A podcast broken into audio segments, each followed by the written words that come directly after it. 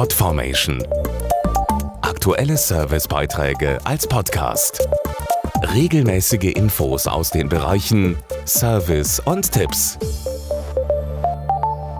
Weihnachten rückt immer näher und das bedeutet Hochsaison bei der Post. Gehen normalerweise am Tag rund drei Millionen Pakete auf die Reise, sind es in der Vorweihnachtszeit etwa doppelt so viele. Viele davon werden bei der Post aufgegeben, um entfernt wohnenden Freunden oder Verwandten eine Freude zu machen.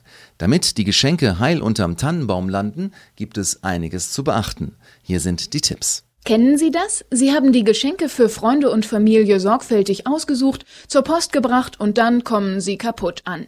Das ist einfach nur ärgerlich, muss aber nicht sein. Wie auch empfindliche Gegenstände gut ankommen, weiß Dr. Oliver Wolfruhm, Geschäftsführer des Verbandes der Wellpappenindustrie. Pakete werden beim Transport ja oft nicht gerade mit Samthandschuhen angefasst. Deshalb ist eine stabile Verpackung wichtig. Wellpappe bietet einen besonders guten Schutz gegen Druck und Stöße. Dank ihrer Wellenkonstruktion schützt sie den Inhalt wie ein Airbag.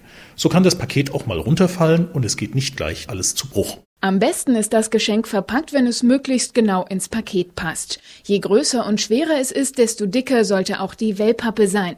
Ein Schutzengel für die Weihnachtsgeschenke ist auch die richtige Polsterung im Inneren.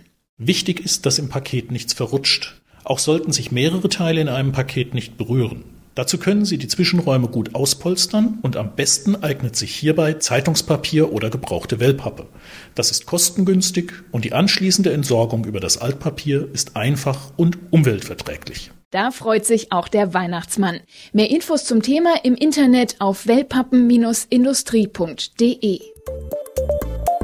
Podformation.de Aktuelle Servicebeiträge als Podcast.